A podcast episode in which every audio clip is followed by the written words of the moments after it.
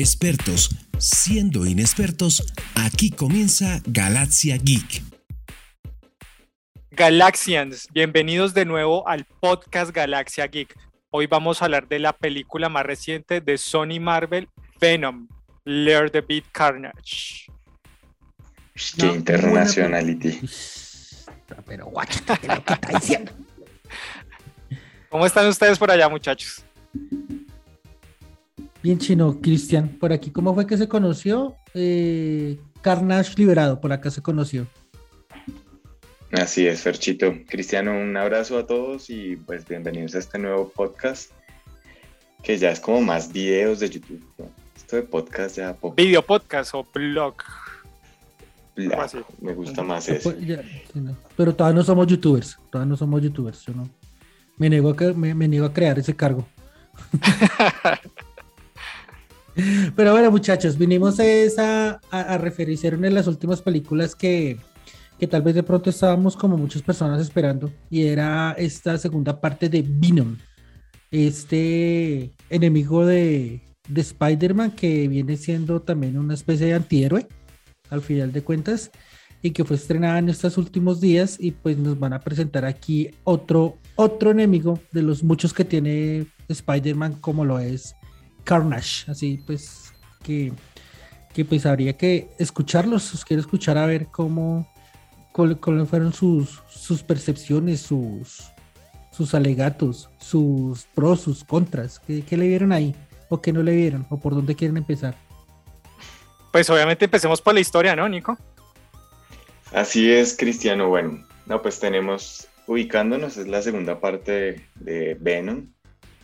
Donde ya tenemos a un Eddie como más sintonizado con su simbionte, ¿no? Se supone que ya vienen de un proceso y están adelantando en su carrera de periodista, de periodista un documental con un asesino serial que es este señor Cletus Cassidy. Eh, coincidencialmente el hombre solicita verlo y da la apertura a que se conozcan. Él le muestra como sus intenciones de poco a poco irle brindando los secretos que él como asesino serial tiene y crear estos reportajes pues para que él los escriba como periodista y pues pueda reivindicar su carrera periodística después de todos los sucesos de Venom 1. Eh, a partir de esto pasan por la celda ¿no es cierto? Y Venom, con su gran inteligencia, no sé, interespacial, como se pueda decir, toma una fotografía mental de, de- la sala, de, la celda, y a partir de esta, de esta fotografía, pues básicamente le abre todos los secretos que este man Cletus le iba a decir poco a poco a Eddie, eh, y este, este reportero recupera su nivel eh, en, en la sociedad como periodista y ya, vuelve a desatar su carrera. A, partir de esto, Cletus pues le coge un fastidio, le, coge eh, odio, va y lo visita nuevamente Eddie, lo muerde y a partir de la mordedura de este asesino serial sale un poco de sangre de, de la piel de Eddie y de este pequeño trozo de sangre nace un bebé simbionte, que es el como que vamos a conocer aquí a Carnage, que para gran sorpresa, y yo creo que me den su opinión, ¿qué tal les pareció este villano? Bueno, pero para aclarar ahí un poco lo de la historia, pues eh, este Cletus se pone molesto con Eddie porque debido a su investigación con Venom, ahí entre comillas que, que hicieron como de detect- detectives privados, gracias a ellos van a condenar a, la inyección letal a Cletus, ¿no? Entonces el man se ofende con, con Eddie por eso dice, venga, hablamos otra vez, no sé qué, y ahí es cuando en un ataque como de que tienen ahí en enfrentamientos cuando lo muerde y prueba la sangre de Eddie y se le transfiere como ese pedazo de Venom y se transforma en ese Carnage. Y que ese personaje sí ya tomando este personaje de Carnage que es muy brutal, es muy salvaje eh, en las escenas de, de, de ataque y de escape cuando ya se convierte en este simbionte rojo eh, es bastante poderoso, ¿no? Eh, libera a todos los prisioneros, ataca a toda la, la guardia del IMPEC, ¿no? Y, y, y, desata como toda esta, toda esta, todo este caos en esa, en esa prisión y obviamente él sale a, a seguir destruyendo todo a su paso, ¿no? Entonces me pareció muy chévere como esa parte destructiva de este personaje. Lo que yo no entendí o lo que no puedo entender dentro de esa primera escena donde ya pues obviamente casi eh, pues le, inyectan la le hacen la inyección letal y, y, no sé por qué Carnage se convierte en un tornado. Eso es lo único como que o sea no es que fuera feo sino que no entendí por qué se convierte en un tornado sí pensé que con el tornado como que iba a coger la prisión y mejor dicho iba a acabar con todos porque pues en principio se supone que Carnage es una persona que no reconoce entre bien el mal, él va matando porque va matando. Pero bueno, él se convirtió en un tornado y solamente mató al alcalde del, de la prisión de este San Quintín, creo que es de la prisión en que está. No me acuerdo. No recuerdo. El caso es que es en San Francisco. Esa es la única parte que no entendí, la del, la del tornado, ¿no? Y pues nada, pues cuando ya el mal le pega el mordisco, yo esperé que en algún momento Cletus empezara a nombrar, a salir varios, varios simbiontes, como el Cletus de los Simpsons. Sabina, Honoria, Tránsito, Ingenio, Fano, Hilario, Jacita, Cándido, todos los carnas chiquiticos. Pero no. Entonces vemos ahí un, un, un simbionte, digamos, más, más sanguinario. Sí él obviamente se, se, mete con un mancito que es un asesino serial y que tiene una novia que pues tampoco es que esté muy en sus cabales, ¿sí? Y pues la verdad creo que la utilidad de esa señora fue que si ella gritaba mataba a los dos simbiontes, porque ah. aunque bueno, meterle la historia de romance ahí entre los dos psicópatas pues funciona en muchas películas, pero en esta creo que no funciona muy bien. Y muy predecible además porque Ah, casualmente ella con sus gritos desesperados, ya sabemos todos desde, desde esa terrible Spider-Man 3, que las, los, los, las ondas sonoras así muy fuertes afectan a los simbiontes, ¿no?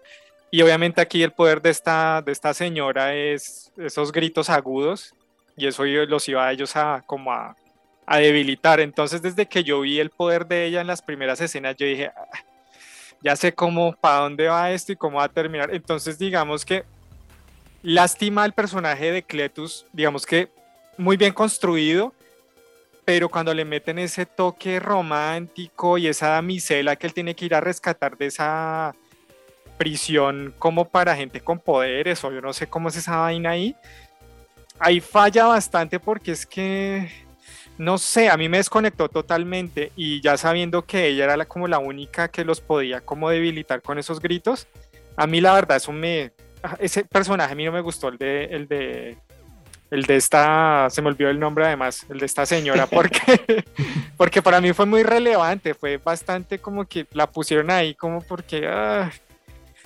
ah, no sé, a mí no me gustó, ¿qué piensa Nico ahí de este? Francis Barrison. Francis, exacto. No, totalmente de acuerdo, Cristiano. Predijo todo lo que iba a, suceder en la, en la, película. O sea, no dijo, no decía, este va a ser el eslabón que va a romper la película. Y Carnage, yo creo que lo desarrollaron buenísimo. Lo que dice Ferchito es un poco cierto.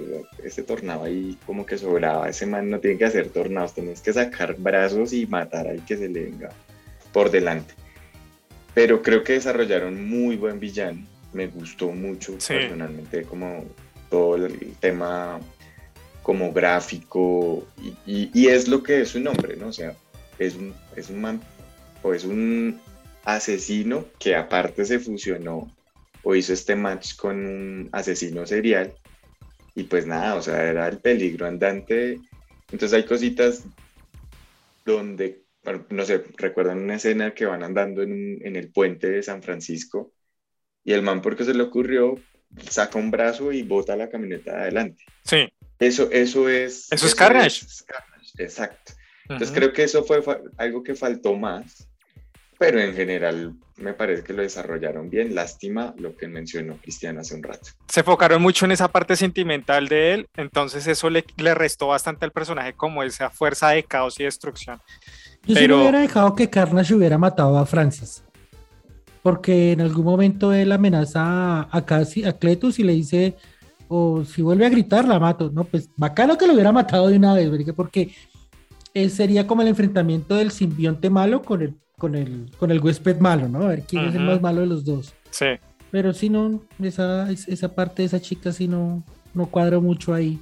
Oiga, y, y Eddie, Eddie Brock me parece que está más evolucionado, ¿no? O sea, a diferencia de la primera peli, ya aquí vemos como esa convivencia entre ellos dos, entre Eddie Brock y Venom, cómo Venom trata como de apoderarse de todo su, de todo, de todo su, su entorno, cómo lo quiere dominar, pero Eddie como que trata también como de domesticar esa fuerza brutal que es Venom y tiene momentos muy cómicos como que le bajan ahí la, la atención un poco a la peli. Me parece que el trabajo de, de este actor que hace además la voz de Venom eh, está muy bien está muy bien realizada porque nos muestra esta dualidad ahí entre ellos dos como que eh, eh, ahí peleando el uno con el otro para tener el control sobre el cuerpo total, digo yo, pero lo presenta de una forma muy chévere. Algo que no me llamó la atención tampoco, no sé qué pasa con el romance en esta película. Yo creí que ya habíamos pasado la página con, con el interés amoroso en la primera película y aquí como que ella ya tiene su, su, su pretendiente, su prometido, dicen, y la hijo de madre dice, ay no, pues voy a llamar a mi ex y le voy a contar que me voy a casar. O sea, uno nunca llama a la ex y le voy a decir, oye, imagínate que me voy a casar. Nos vemos en un restaurante y charlamos de eso. O sea, lo citó para decírselo, ¿no? sí. Pero bueno, sí, estoy de acuerdo. Ah, le, sumo algo de lo que acaba de mencionar Cristiano ahí con el tema de Tom Brady y, y la voz. Y es algo que sí no comparto, pero no es porque sea malo, sino porque la voz de Venom es como escuchar a un Bale por allá en, el subconsciente. Recordemos que pues Tom hizo a Bale en la última película de la trilogía de Batman. Y pues a mí eso sí me chocaba porque yo decía, es como escuchar lo mismo. No sé, de, para mí, pudieran haber pensado que eso pasaría y haber distorsionado, haber buscado un punto de equilibrio donde no se pareciera tanto porque me parece que era muy relacionado y pues no sé, no sé que de pronto no es nada malo, pero pues también no considero que fuera tan bueno que relacionaran ahí las dos películas. Sí, pero en general Tom Hardy me parece que el man hace, hace muy buen papel, tanto como Venom es que el man es muy buen actor. O sea, yo siempre he dicho que el man, el tipo en la primera película a mí me gustó como actor, es que el tipo es un buen actor. O sea, yo creo que los papeles así morales que le he visto al tipo es el de Mad Max, el tipo se pegó un papelazo ahí increíble. Y pues creo que este fue un actor que pues que supo compaginarse con la historia de Venom, ¿sí? Eh, de pronto como que lo del tema del romance con la exnovia hubiera podido ser un poco, no sé, ¿sabe qué pienso? Que tal vez lo hubieran metido después, o sea, como que este man hubiera tenido todo su conflicto con Venom y que Venom por sí mismo se hubiera ido donde está vieja a, a, tomarla como huésped, eh, solo porque ella es también muy compatible con, con, con Venom, ¿no? Recordemos eso. Eh, pero sí, o sea, como que, y además de que también ese que también esa parte de que Venom sea como el como esa subconsciente de, de, Eddie Brock, todo como, como sentimental, ¿sí me entiende? Como que háblele bonito, tenga su oportunidad, no, no sé, esa parte de Venom no cuadra. Es que eso era lo que yo les decía a ustedes en episodios anteriores de este podcast, que a mí no me cuadraba mucho como la, la visión la, que le habían dado a Venom en estas pelis, porque uno lo conoce como este villano, ¿sí? Pero aquí ya no lo cambian a antihéroe. ¿Sí? Pero entonces aquí ya no lo pintan un poco más como ya más eh, conectado como con la parte humana y empieza a entender los sentimientos de Eddie hacia, hacia, hacia, se me olvidó también, se me están olvidando los nombres de ah, todos. De, ajá, exacto. Y entonces sí, como que toma esa parte como de ser la, como la conciencia y como que no, no sirve. Y aparte que a ella la metieron como también como forzado, me parece, porque ella es la que termina como uniéndolos de nuevo a los dos, porque ellos tienen un, se separan, Eddie y Venom se separan en una pelea ahí fuerte, que incluso le destruye esa hermosísima moto, que yo, yo por, por Dios, esa moto la destruyó. A mí que me encanta. Sí, y, y ella es la que se encarga de unirlos y que dejen de pelear y, y, se vuelvan otra vez un solo ser. Entonces, como que, no sé, hay formas de presentarlo y, vuelvo y digo, esta peli falla mucho en cuanto a esos personajes que le quieren meter como ese romance, esa vaina y como que, no, a mí no me funciona. Sí, de acuerdo. De acuerdo, de acuerdo. Y creo que ya es darle más largas allá al asunto. Yo ahí también tengo ahí en, la relación ya de Venom con su huésped, es un poco también el tema de, si bien él lo está intentando controlar, como lo dice Cristian, como una domesticación, habían quedado en un trato de que él se podía comer a los malos. Y ya llevarlo al punto de ser tan bueno, ay no, solo come gallinitas y tienes que comer eh, chocolate no sé, a mí creo que esa yo sí estoy de acuerdo ahí como con Nico. O sea, creo que ahí sí faltó el tema de, que pues el simbionte es un simbionte y necesita alimentarse porque recuerden que si él no se alimenta se empieza a consumir Eddie Brock. Sí, acuérdense que esa era la premisa de la primera película, que el, simbionte no era compatible y se empezaba a comer el huésped, así de sencillo. ¿Sí? Y entonces el hecho de que él no se coma al, al huésped y se coma solo las gallinas, y que tenga dos gallinas que llama Sony Shark, que son las que no se comen. Entonces es como que lo que empieza como a, como a fastidiar un poco la película. Lo suavizan bastante, exacto. Pero yo creo que todo es, exacto, pero yo creo que todo eso apunta, todo eso que está pasando de la, de la, de suavizar este personaje, de no meterle tanto, tanto que tanta violencia. Ya sepa va, dirigido, va dirigido a lo que pues obviamente todos queríamos, o bueno, lo que nos sorprendió a muchos en esta película que fue su, escena post créditos, pero creo que la tocaríamos más adelante. ¿sí? antes de avanzar con esa escena post créditos, una cosa que queda como tal vez una tercera parte que piensan sacar de esta, de esta serie de películas de Venom, es este personaje del policía, ¿no? el, man, el man tiene un problema y auditivo pues por el Stephen Graham Exacto, por, por esta gritona. La gritona le pega ahí un susurro al principio de la película y el man queda sordo, creo que es del, oído izquierdo. Y al final vemos que ella como que lo, lo mata, si no estoy mal. Y al final el man abre los ojos y tiene los... Le brillan como azul, azul así cielo, ¿no? Súper de neón. Y uno dice, pero ¿y aquí qué va a pasar? O sea, ese man de dónde... O sea, ¿aquí qué pasó? ¿Sí? Pues, bueno, pues el único relacionamiento que le encontré a esa escena es que cuando van y, rescatan a Francis de la cárcel ultra secreta que ellos mágicamente encontraron, eh, había un loco en una de las celdas que estaba gritando, los monstruos, algo de los monstruos, eh, hay monstruos por todos lados. Y cuando ella hace eso, para mí lo había matado y el man debería estar muerto porque cayó ahí como un pedazo de estiércol eh, en esa baranda. El policía queda ahí y abre los ojos y, dice, y le salen los ojos como dice Cristiano, también dice la misma frase, algo de los monstruos. Entonces, como que el único relacionamiento, no sé si este maniático que estaba allá tiene algún poder o era, pues, no sé, es como lo único, pero sí, una situación ahí curiosa con ese policía no sé para dónde irá eso. esperaremos, esperaremos a ver con qué nos salen más adelante con, con, este personaje, porque la verdad sí, eso me sorprendió, me sorprendió más que el personaje de, de Francis, ¿sí? Me pareció algo muy bien manejado. Eh, es un personaje secundario, pero que agregaba bastante la narrativa de, de, de todo este conflicto de Eddie, como tratar de, de esconder ese, ese alter ego que tiene, que es Venom. Entonces me pareció muy chévere. Y pasemos a la parte interesante, Fercho, ya que usted ya habló de eso. Y yo sé que Nico no va a estar muy de acuerdo, pero ¿qué nos puede decir de esa escena post créditos? ¿Para dónde va?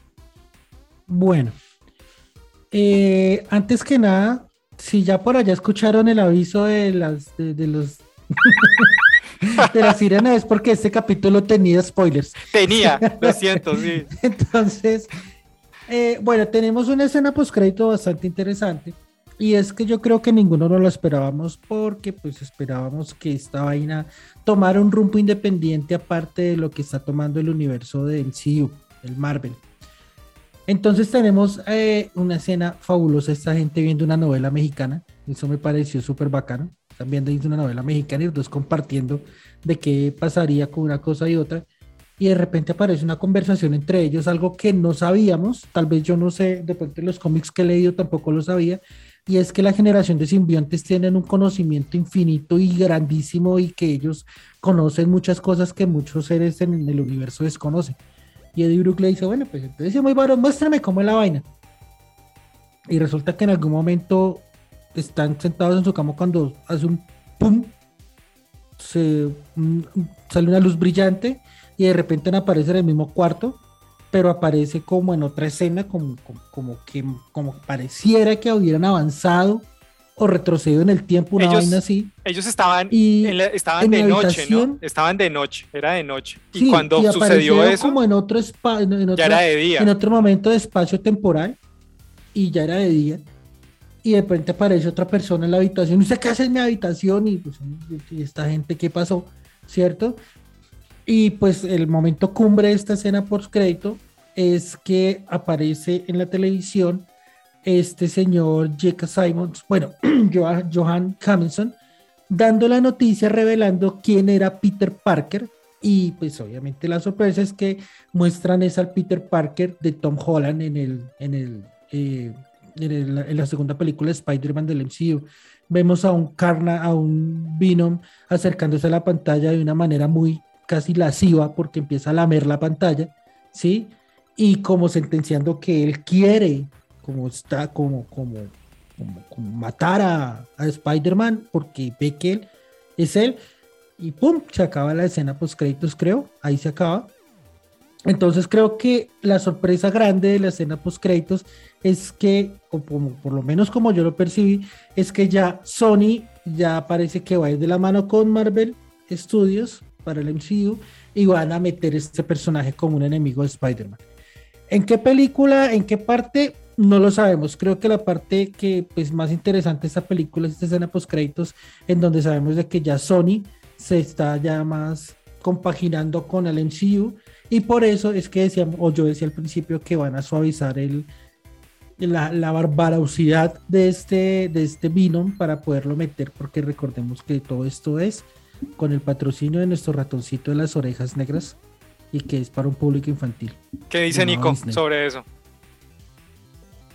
No, o sea, toda la explicación que da Fercho es cierta, o sea, todo el proceso. Pero para mí no fue la maravilla de escena, o sea, no sé qué es lo que impacta tanto. Después de que vuelven a Venom un, un bebé, o sea, que lo vuelven un, un perrito de casa, que es adorable, que básicamente tiene hasta mascotas de dos gallinas. Después de todo eso, sale relamiéndose ahí la pantalla y diciendo, oh, qué sujeto tan interesante, y lo lame y todo. O sea, venden totalmente otra historia de, no sé, o sea, no, no le encuentro la coherencia a meterlo ya como un villano o cuando lo volvieron ese bebé. O sea, eso es lo que va, para, lo, para mí lo que nos sorprende. Y está claro que el proceso, y, y debería, o sea, debería ser aparecer en la siguiente película de, de Spider-Man. si no aparece, no tiene gracia. Exacto, lo que Fercho dice que no sabe cuándo y eso, yo sé que nosotros tampoco lo sabemos, pero no tendría coherencia que venga a aparecer en tres películas después, eh, después de que muestran en el corte cuando JJ hace su declaración. Es que lo que usted dice es muy clave por dos cosas. Eso es lo que yo analizo, ¿no? Uno, ese, ese como ese desfase temporal o esa ruptura no sé, espacio-tiempo que se ve en esa habitación. Yo digo que eso ya es, si volvemos al tema de los multiversos, ¿sí? Se abre ahí, nos muestran cómo se abre en ese espacio de Venom y cómo él puede pasar por ahí y conectarse con el Spider-Man de Tom Holland, que es el que conocemos del MCU, ¿sí? ¿Qué, ¿Cuál es la premisa de Eddie y Venom? Que ellos dicen que solo van a atacar a gente mala a los villanos supuestamente. Entonces cuando aparece JJ en televisión diciendo, es que Peter Parker es una lacra, es que es un piro, es que es el villano de, de Nueva York porque es un asesino y mató a Misterio. Como ellos ven eso en noticias y dicen, uy, este man es un villano y con superpoderes, entonces por eso el Venom se, se babosea, dice, uy, yo a este man me lo voy a comer porque es un villano y como es villano me lo puedo comer, tengo el permiso de comérmelo.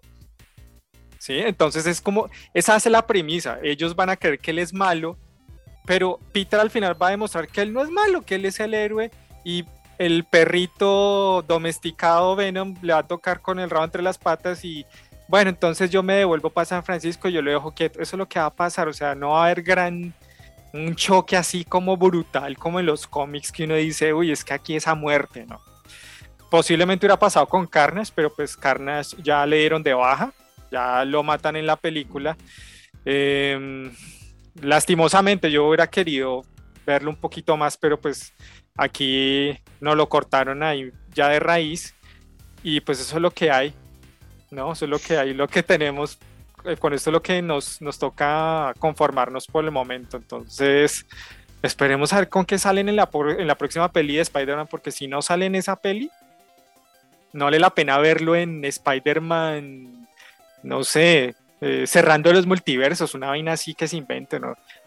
No sé. Y nada, pues yo quisiera que diéramos la clasificación o calificación de esta de esta película que pronto no es de las que uno espera gran cosa, ¿no es cierto? Que son como esas películas donde uno puede ir a disfrutarla sin necesidad de estar pendiente, uy, ¿qué va a pasar? ¿Dónde, dónde se va a conectar? ¿Qué se va a meter? Que eso es lo otro que de pronto yo critico un poco, que ahora todo quien tiene que estar relacionado y todo, y pues a veces esas vainas molestan y le bajan un poquito la intensidad al, al proceso. Entonces, Cristiano, ¿qué dice? ¿Qué, ¿Qué calificación le daría? Bueno, yo le pondría de 1 a 5. Yo le pondría. Cuepucha, yo le pondría 3.5. No me alcanza para el 4, por lo que ya, había, ya les había dicho. Como esta vaina de esos objetivos amorosos, tanto de Eddie como de Cletus, no sé, eso le disminuye bastante a los personajes. No, no les aportó nada como realmente algo que relevante, ¿sí? Tanto así que la peli termina es en función de la escena post créditos, ¿sí? Solo lo hablamos con Fercho fuera de micrófonos. Digamos que el clímax de la película como tal es la escena post créditos, porque conecta el universo de Sony con el universo de Marvel Studios, ¿sí? Para eso es lo que nos funciona esta película. Entonces, no digo que Carnage esté mal desarrollado, no digo que, que Eddie Brock esté mal desarrollado, digo es que Venom me lo domesticaron bastante.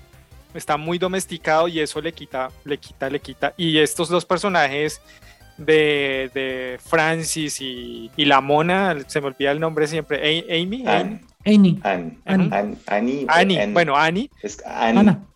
Anna, es Anne con doble N termina N.